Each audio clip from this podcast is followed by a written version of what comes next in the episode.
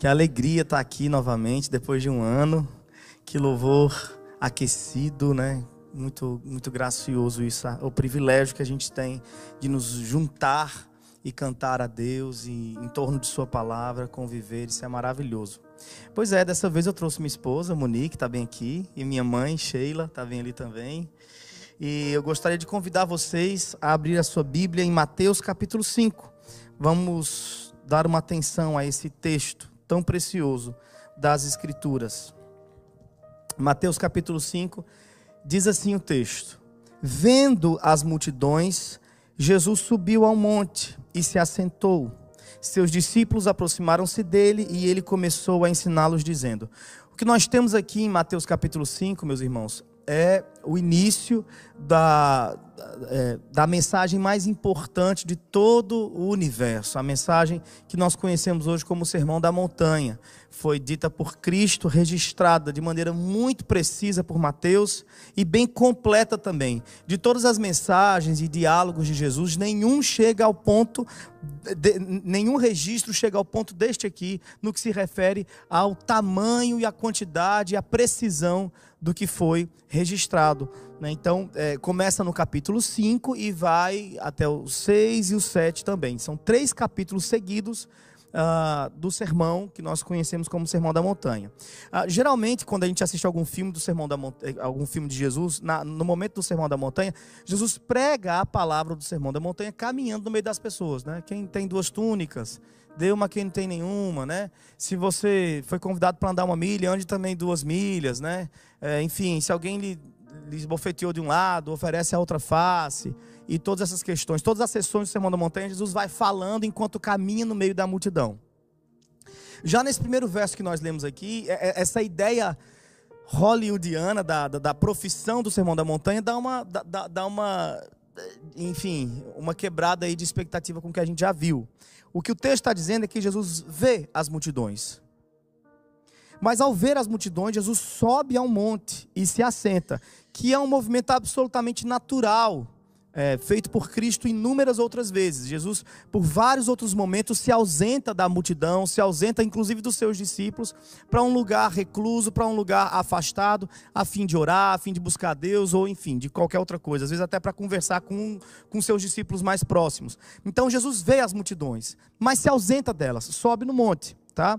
E aí, ao, ao, ao, subir no monte, veja o que diz o versículo: Seus discípulos aproximaram-se dele e ele começou a ensiná-los, dizendo. Então, Jesus vê as multidões, ausenta-se delas, vai até o alto da montanha. Os seus discípulos chegam próximo a Jesus e se assentam perto dele. E então o texto vai dizer que Jesus começa a ensiná-los, dizendo. Aqui no português, esse ensiná-los nós podemos ter alguma dúvida se, se o texto está se, se referindo à multidão, que Jesus começa a ensinar toda a multidão, dizendo, ou se Jesus está ensinando a quem está próximo a ele, seus discípulos que chegaram ali perto. No português a gente pode ter alguma dúvida, mas no grego nós não temos dúvida. No grego fica muito claro que Jesus está ensinando imediatamente aqueles que estão imediatamente próximos a ele, os seus discípulos. Portanto, isso pode parecer um, um, uma besteira que eu, que, eu, que eu falo aqui, um apontamento sem muita, sem muita justificativa, mas não é. É um apontamento importantíssimo para a compreensão de todo o sermão da montanha. Porque qualquer tipo de discurso, para que seja compreendido de maneira, de maneira certeira, você precisa responder algumas perguntas básicas, como por exemplo, quem disse e para quem falou. E aqui nós encontramos para quem foi proferido o sermão da montanha. O sermão da montanha não foi proferido para a multidão. Veja que interessante. Segundo o texto, não. O sermão da montanha foi proferido para os seus discípulos, para aqueles que estavam próximos a Jesus ali, naquele momento. Isso vai dizer muita coisa para a gente sobre a natureza do sermão da montanha. Uh, embora o discurso não tenha sido para a multidão, Mateus registra a presença da multidão ali. O que para a gente também é importante ressaltar. Vendo Jesus as multidões, subiu ao monte e assentando-se, seus discípulos se aproximaram dele e ele começou a ensiná-los, dizendo: Portanto, não ensina a multidão, mas ensina por ter visto a multidão. Ver a multidão é o ponto de partida para a eclosão da maior mensagem que o universo já presenciou. seja lá o que Jesus vai dizer especificamente aos seus discípulos, ele o diz depois de ver as multidões. E aí a primeira pergunta que a gente faz aqui é se, se a gente tem, tem essa capacidade de ver. Ver mesmo. Se quando a gente olha, a gente vê. Você está andando por aí vendo, ou você só olha? Jesus viu as multidões. E ainda que não tenha pregado para elas neste momento, ver as multidões o atravessou profundamente a ponto de eclodir de dentro dele a mensagem mais importante de todo o Evangelho. Porque é nessa mensagem do Sermão da Montanha que nós temos a, a descrição mais forte, resistente, mais eh, impressionante sobre o discípulo. O que é o sermão da montanha? É Cristo olhando para os seus discípulos e dizendo: Eu vi as multidões. Eu sei o que está acontecendo ali embaixo. Aquele povo é, é massacrado debaixo de dois poderes. Ah, o braço de bronze de Roma os impede de prosperar, os impede de ser felizes.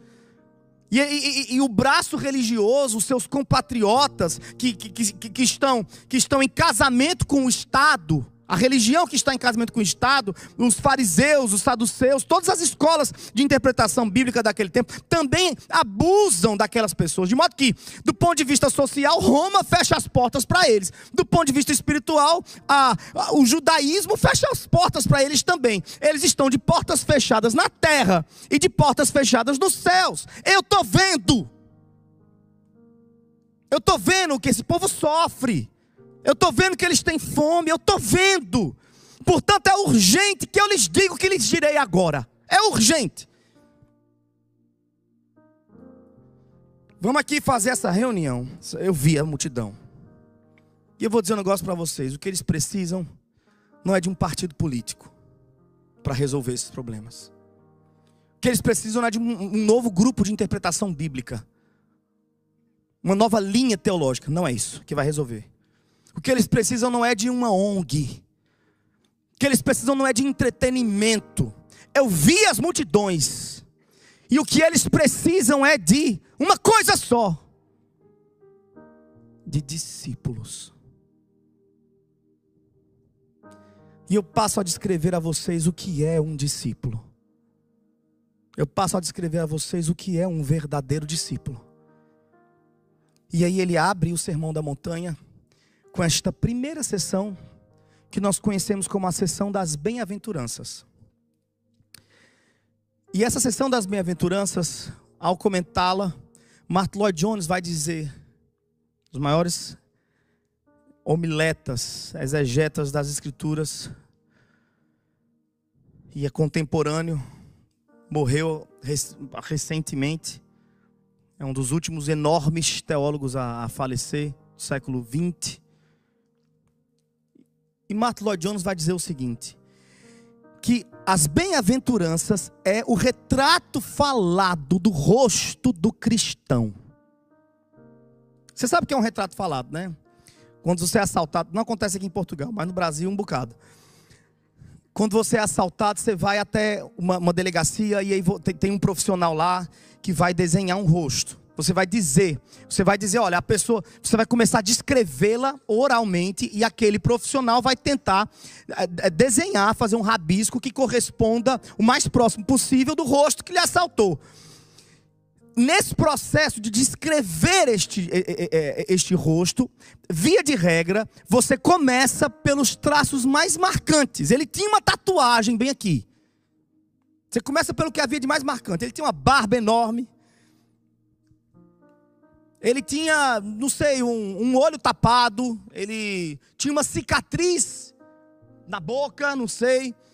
Você vai, ele era enorme, tinha dois metros, um metro e noventa mais ou menos. Você começa por aquilo que há de mais marcante no rosto da pessoa, na, na, na fisionomia, no impacto visual daquela pessoa. Você começa pelo que há de mais marcante. Se Martin Lloyd Jones está certo ao dizer que as bem-aventuranças é a descrição, é o retrato falado do cristão. Eis aqui o que há de mais marcante no rosto de um cristão.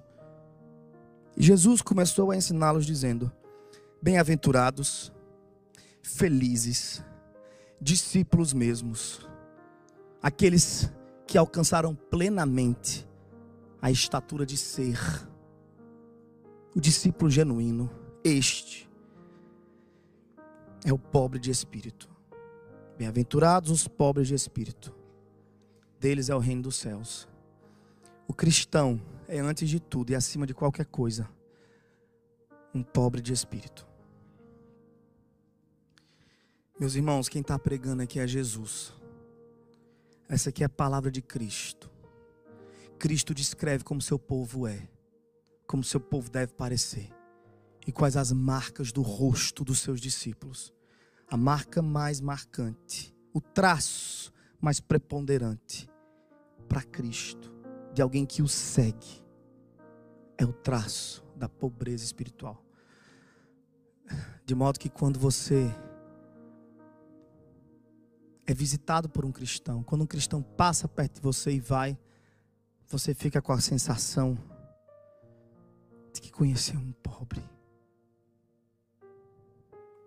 Que passou ali alguém que é pobre. E eu sei que aqui a gente tem pobre de espírito.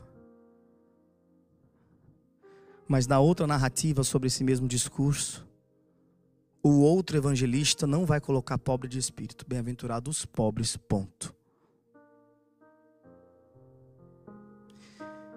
Esse aqui abrange, ele não limita. Quando ele diz pobre de, pobre de espírito, quando Lucas diz, quando Mateus diz que Jesus falou pobre de espírito, ele não está limitando a pobreza espiritual, ele está abrangendo pobreza para além do material. Ele está levando pobreza para outro nível. Além de ser um pobre material, é também em espírito. O outro que diz pobreza, bem-aventurado pobre, e diz ai do rico, este está limitando a pobreza. Vocês entendem? Pobreza é um aspecto visível. E quanto ao aspecto visível, o discípulo é pobre. Não tem discípulo rico. Não existe riqueza material para quem é discípulo de Cristo Jesus. Oxe, claro que não. Ele viu a verdade que está no Salmo 24: do Senhor é a terra e a sua plenitude, o mundo e aqueles que nele habitam.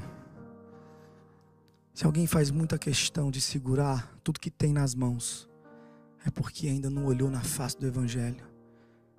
Ele está como os ímpios, ele segura o que pode, se agarra no que aparece, para não afundar no oceano da existência. O discípulo já soltou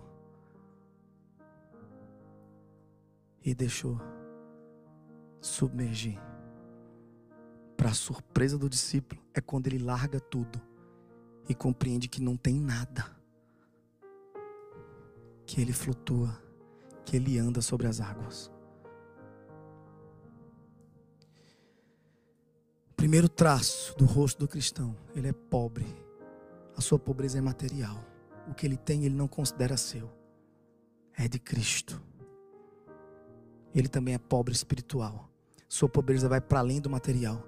Ele também é alguém que considera que tudo que recebe, do ponto de vista espiritual, não lhe serve como moeda de troca. O discípulo é aquele que jamais diria algo como: Deus, se tenho crédito contigo. Que ele sabe que a resposta claramente é: não tem.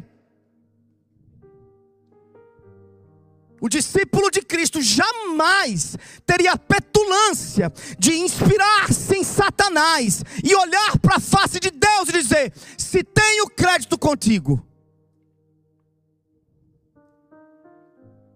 O discípulo se joga no chão com Isaías e diz: Ai de mim. Isaías, minha gente, foi aos céus. No ano que morreu o rei Uzias. O arrebatado não foi o bêbado da cidade, não. O arrebatado não foi a prostituta da cidade, não foi o assassino, foi o profeta. E o profeta, quando chegou lá, disse: Ai de mim. Agora imagina o que diria o bêbado, o que diria a prostituta, o que diria gente asquerosa, petulante, arrogante, egocêntrica, como todos nós do nosso século. Que diríamos nós diante da face do Senhor de toda a terra e de sua plenitude, do mundo e daqueles que nele habitam? O que diríamos nós? Bem-aventurados que dizem o que Pedro disse no barco: Retira-te de mim, porque eu sou pecador. Quando Jesus entra no barco de Pedro e o milagre acontece, Pedro não olha e fala assim: muitos peixes aqui, essa pessoa é divina. E se ele é divino, ele entrou no barco certo, porque eu sou essa pessoa, eu sou, eu sou essa pessoa. Ele, ó oh, Jesus, agora que eu vi aqui a multiplicação, esse milagre, passei a noite inteira pescando, eu entendo muito de pescaria, mas aí não pesquei nada, você pisou aqui, o milagre aconteceu. Então você é uma pessoa divina. Deixa eu te falar uma coisa, sorte sua. Você está com sorte, você pisou no barco certo. Eu sou essa pessoa preparada por todos os coaches desse Brasil, é, Portugal, tudo. Eu sou a pessoa que leu todos os livros de coach. Eu sei quem eu sou, sou maravilhoso. Você pisou no barco certo. Não. Pedro se joga no chão desesperado e diz: Retira-te de mim, porque sou pecador. Quando você vê Cristo, você desiste dessa balela de se achar superior ou algo interessante. Você se joga no chão com Isaías, se joga no chão com Pedro, se joga no chão com Paulo e diz: O bem que eu quero fazer eu não faço, mas o mal que eu não quero fazer, miserável homem que sou. Quem diz isso não é Saulo, meus irmãos, antes da queda do cavalo, antes da queda na, na estrada para Damasco. Quem diz isso é Paulo. Miserável homem que sou, quem me livrará do corpo dessa morte? Bem-aventurados os pobres de espírito. É quando você entende que não é nada e essa compreensão só vem se a luz do Evangelho acender. Enquanto a luz do Evangelho não acende, você acha que é maravilhoso. Mas quando a luz do Evangelho acende, você vê o nível da sua sujeira. E quando a luz do Evangelho acende, é um dia terrível. Pergunte a Pedro se entender o nível da sua pobreza foi poético. Foi terrível. Foi choro, foi lágrima. Pergunte a Isaías quanto custou uma brasa viva sendo tocada em seu lábio. Quando a luz do Evangelho acende, é terrível, irredentivo.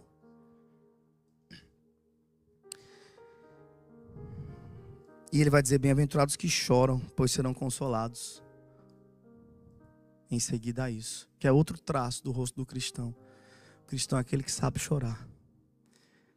Quem que é o cristão? O cristão é o que chora. Isso é tão absurdo, né? Bem-aventurados que choram, porque serão consolados. Todas as bem-aventuranças possuem uma regra estabelecida pela primeira delas.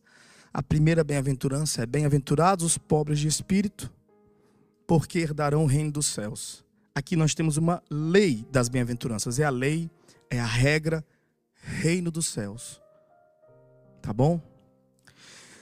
Bem-aventurados que choram, porque serão consolados. Esse consolo, meus irmãos, não necessariamente vai vir aqui. Às vezes vem, às vezes não. Tem gente que passa a vida inteira a chorar. Tá tudo bem, chorar não é errado não. Se chorar fosse errado, Jesus não teria chorado, porque Jesus nunca errou. Mas Jesus chorou. Então chorar está permitido. É muito bom estar tá feliz. Melhor ainda é aproveitar a tristeza que Deus dá. Fugir dela, fingir não estar triste, tapear o choro ligar o som bem alto e, e fingir que está tudo bem, não é a proposta do Evangelho. Para o Evangelho é melhor a casa do luto do que a casa da festa. O choro faz parte da vida cristã. E como a nossa sociedade é uma sociedade patética, abestalhada, como diria no Nordeste, abobalhada, eternamente adolescente, a gente não entende o valor do choro. Chorar para a gente é fraqueza.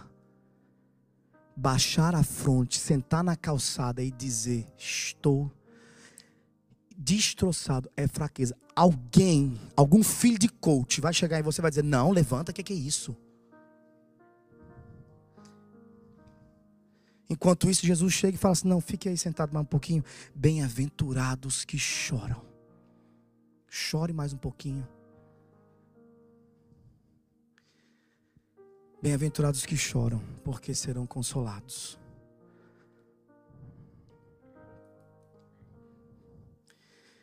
Eu vou falar a última bem-aventurança da nossa manhã. Eu queria poder pregar o texto inteiro, mas realmente, minha gente, seria complicado. Eu, eu preguei essa. É, o Sermão da Montanha, né? capítulo 5, 6 e 7, na comunidade que eu pastoreava, aquela altura, para falar em português. Naquela altura, quando eu pastoreava uma comunidade, eu preguei por quase um ano, capítulo 5, 6 e 7, verso a verso. Então, realmente, a não ser que vocês estejam dispostos a sustentar eu, minha esposa e minha mãe aqui por um ano. Eu, é, é, é, pura brincadeira. Deus me livre que eu não saio do meu Nordeste. Então, é, mas eu vou, eu vou para a próxima bem-aventurança. A gente conclui nessas três. Leva para casa essas três. Mastiga elas bem muito. Deixa fazer algum efeito na nossa jornada. Diz assim: Bem-aventurados os mansos, pois eles herdarão a terra. Bem-aventurados os mansos, pois eles herdarão a terra. Olhe que loucura. Jesus dizer: Bem-aventurados os mansos, porque eles herdarão a terra. Sobretudo para a gente. Para a gente que foi criado nessa cultura coach, né? Que diz o que para a gente? Que você tem que saber chegar. Que a terra é dos espertos. Você tem que apertar na mão. Você tem que olhar nos olhos. Você tem que ter presença. Você tem que se impor. Você tem que que é isso? Fala, falando para dentro, você tem que falar para fora. Você tem que botar moral. Porque é assim que você vence na vida. É assim que você conquista o mundo. E está aqui Jesus. É porque a Bíblia o povo deixou fechada. Graças a Deus, nessa manhã ela está aberta. E Jesus está dizendo para a gente que este mundo aqui fora é dos espertos, dos que sabem apertar a mão, olhar nos olhos e se impor. Mas o mundo que ele tem para dar, a terra do reino dos céus, é de quem é manso. Você quer esse mundo? Pois aperte a mão direita, saiba se impor. Você quer o reino dos céus? Pare. Baixe a bola. Vá varrer as calçadas. Vai servir as mesas. E não adianta nem simular isso, gente, porque há quem simule isso. Há quem use esse tipo de personalidade mais subserviente para conquistar o mundo. Há quem fale manso e goste de servir todo mundo para ouvir na plataforma alguém dizer: Eu gosto de irmã Fulana porque ela é humilde, ela é mansa, e aí ela recebeu sua recompensa. Olha como é difícil as coisas, gente. Olha como, olha como a vida do crente é difícil. Essas características aqui, elas são impossíveis de serem simuladas. Você, por um tempo você vai tentando fazer de conta. É igual uma mangueira.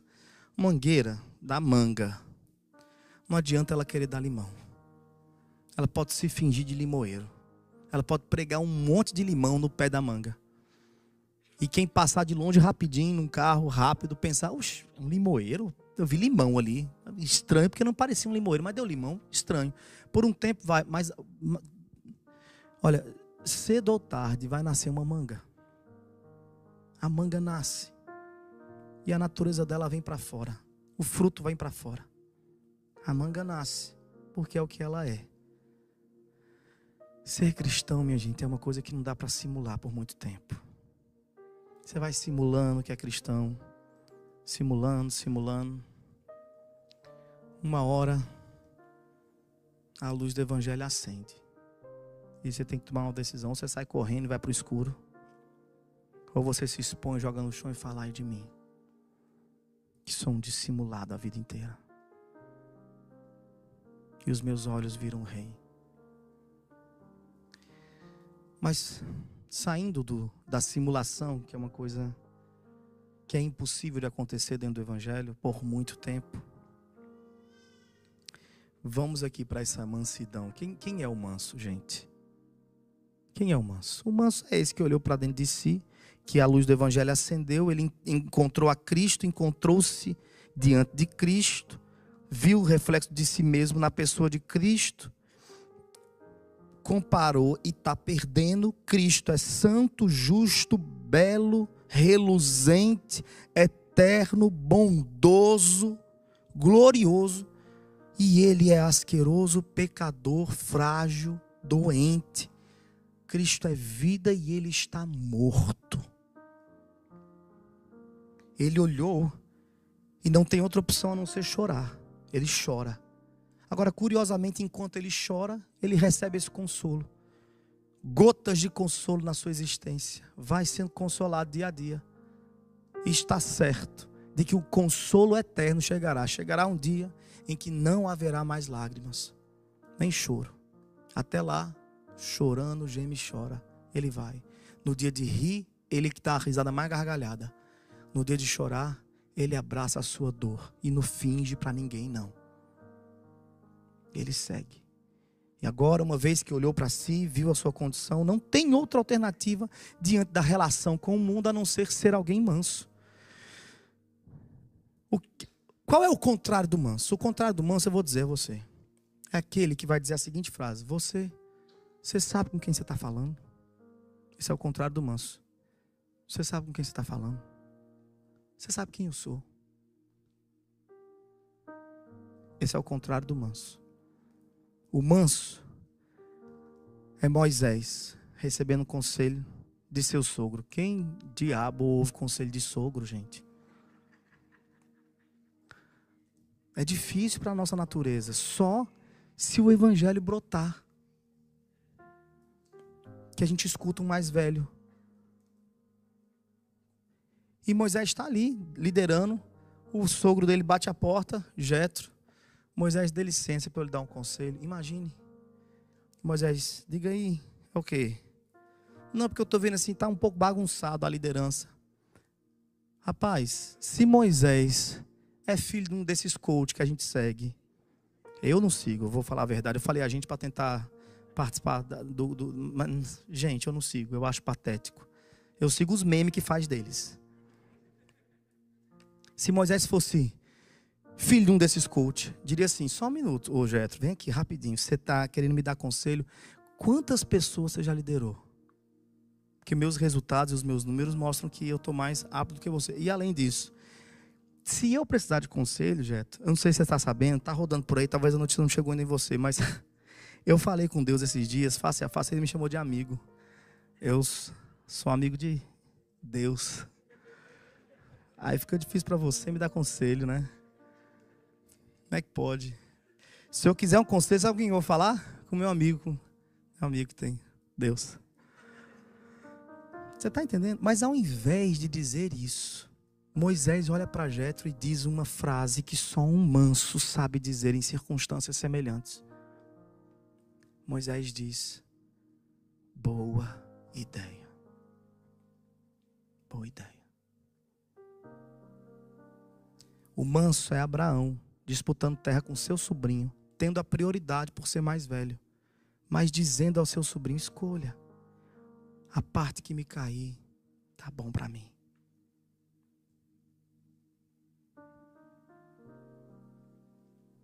O manso é deixar o outro ganhar.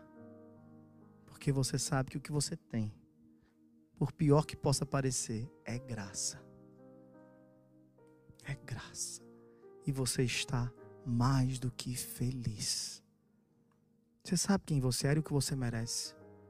mas pela graça, ao invés de merecer, ao invés de receber o que merece, tem recebido a, a dádiva do consolo divino, a presença de Cristo.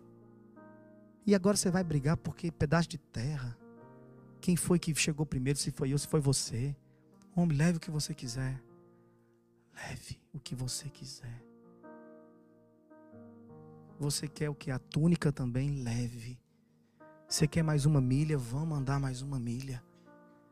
O que mais eu posso lhe oferecer? Manso é Cristo, lhe perdoando e dando a você mais um dia para respirar. Manso é Cristo, lhe submetendo mais uma vez pacientemente nos submetendo à possibilidade de estar diante do livro aberto. Meus irmãos, o livro está aberto agora diante de nós. Se isso não é a mansidão de Cristo em nosso favor, eu não sei mais o que seria.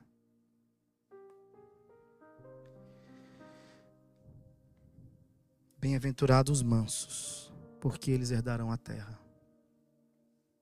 Esse mundo aqui você pode não herdar. Esse mundo aqui você pode passar nele sofrendo mesmo. Dificuldade maior do mundo, igual Paulo. Perseguido, e sai correndo para cá, sai correndo para lá. O que, que lhe deixa satisfeito? É saber que a sua existência não se resume a essa terra, ao que é visível. O Evangelho está aqui para lembrar a gente todos os domingos de manhã que a nossa existência está para além do visível. Então venham vocês que choram e aguentam um pouco mais. Venham todos vocês que estão cansados, sobrecarregados, vítimas de abuso, vítimas de violência.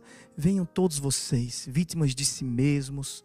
Venham todos vocês que sofrem debaixo de, de, de poderosos, inescrupulosos, de corruptos. Venham e entendam, a sua existência não se resume a esta vida. Se fosse assim, nós não teríamos esperança nenhuma, nem motivo para cantar. Mas o Evangelho, todo domingo de manhã, está diante de você te lembrando: calma, a nossa existência é para além do que os olhos podem ver. Cristo ressuscitou, portanto, não é vã a nossa fé. E eu sinto muito se vocês, por algum motivo, não estão sendo lembrados da qualidade cristã, da humildade, do choro e da mansidão. Se for o seu caso, essa manhã pode estar sendo bem chocante para você. Se você queria sair daqui se sentindo um super poderoso, um cristão que domina a terra e que manda e desmanda, essa mensagem pode estar sendo bem difícil para você. E eu sinto muito. Se quiser chorar, chore.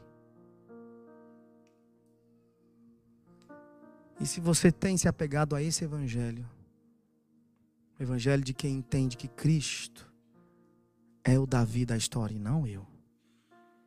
Eu sou o povo amedrontado com medo de Golias. Davi não é um protótipo de mim. Davi é um protótipo de Cristo. Se você entende que Moisés não é um protótipo de você, mas é um protótipo de Cristo, você não é Moisés. Você é o povo construindo bezerro de ouro toda hora. Mas Moisés é um protótipo da pessoa de Cristo, que nos conduz até a terra prometida. Se você entende que você não é José do Egito, você é o Egito. E José do Egito é Cristo, que lhe redime, que lhe alcança. Se você entende que você não é nenhum desses heróis, mas todos eles apontavam para o nosso verdadeiro herói, Cristo Jesus.